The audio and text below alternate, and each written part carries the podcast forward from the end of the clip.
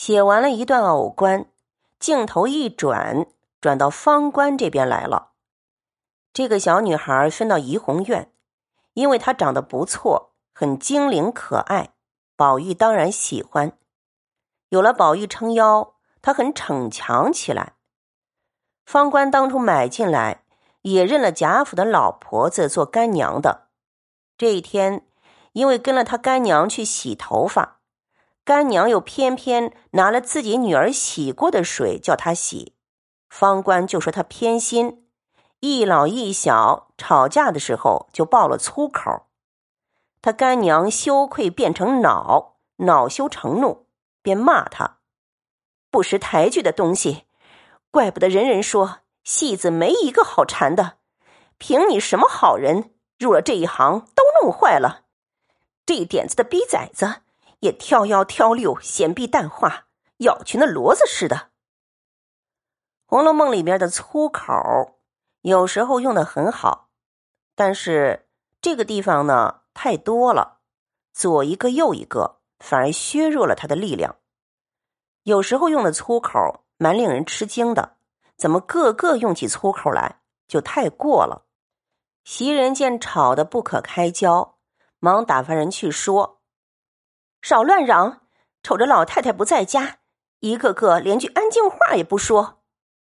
晴雯就说：“都是方官不省事儿，不知狂的什么也不是，会两出戏，倒像杀了贼王、擒了反叛来的。”袭人说：“一个巴掌拍不响，老的也太不公些，小的也太可恶些。”宝玉说：“怨不得方官。”自古说物不平则鸣，他少勤诗卷的，在这儿没人照看，赚了他的钱又作践他，如何怪得？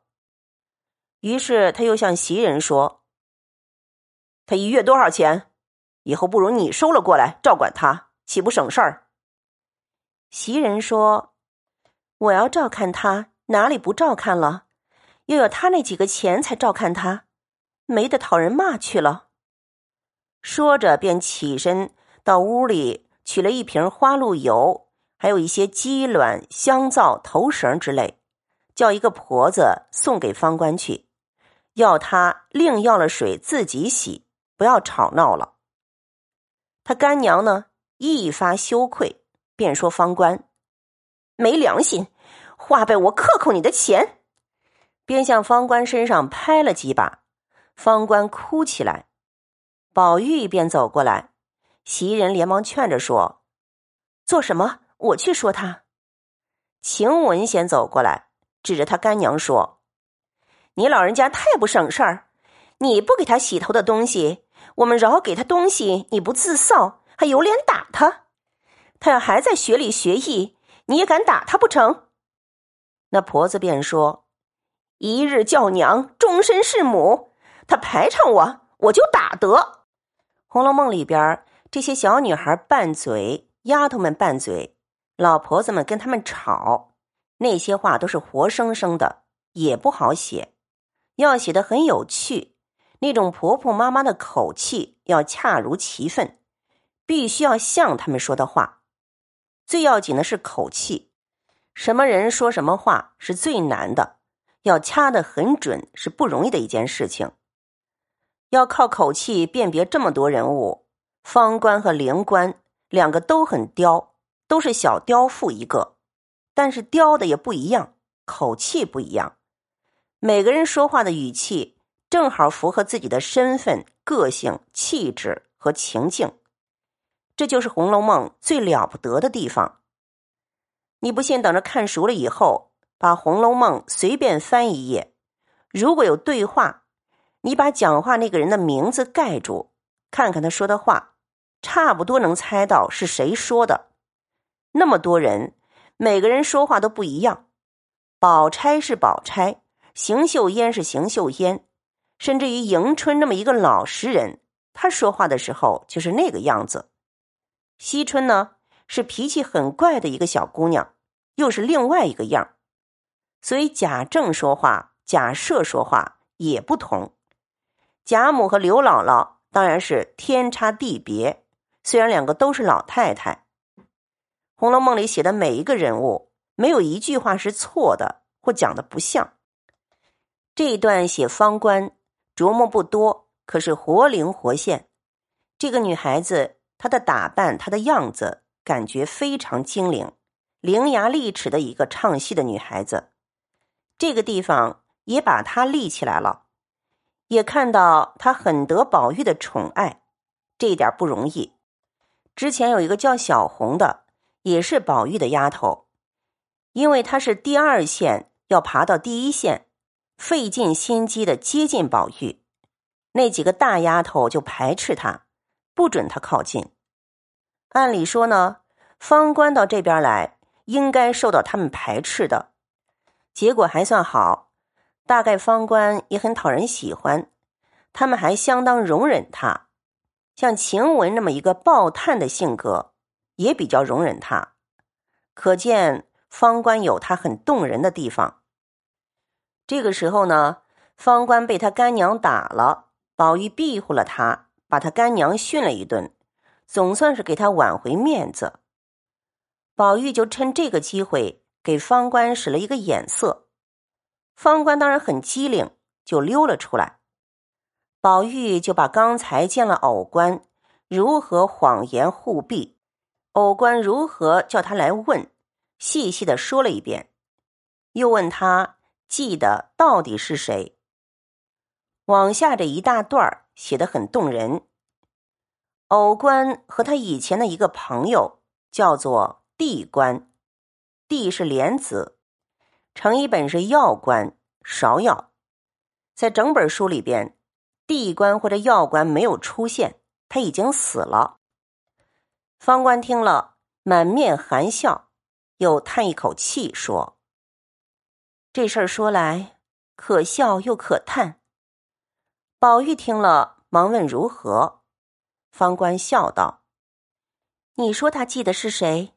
记得是死了的地官。”宝玉说：“这是有意也应当的。”方官笑道：“哪里是有意？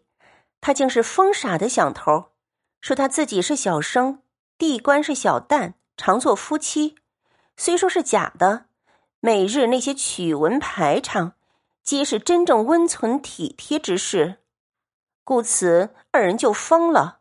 虽不做戏，寻常饮食起坐，两个人竟是你恩我爱。地官一死，他哭得死去活来，至今不忘，所以每节烧纸。后来补了蕊官，我们见他一般的温柔体贴。也曾问他得心弃旧的，他说：“这又有个大道理，比如男子丧了妻，会有必当续弦者，也必要续弦为事，便只是不把死的丢过不提，便是情深意重了。若一味因死的不恤，孤守一世，防了大劫，也不是理，死者反不安了。你说可是又疯又呆？”说来可是可笑，当然，宝玉听了这篇呆话，独合了他的呆性，不觉又是欢喜又是悲叹，又称其道绝，说：“天既生这样人，又何用我这须眉浊物玷辱世界？”又拉着方官嘱咐说：“既如此说，我也有一句话嘱咐他：我若亲对面与他讲，未免不便。”须得你告诉他，方官就问是什么事儿。宝玉说：“以后断不可烧纸钱，这纸钱原是后人异端，不是孔子的遗训。以后逢时按节，只备一个炉，到日随便焚香，一心成钱，就可改革了。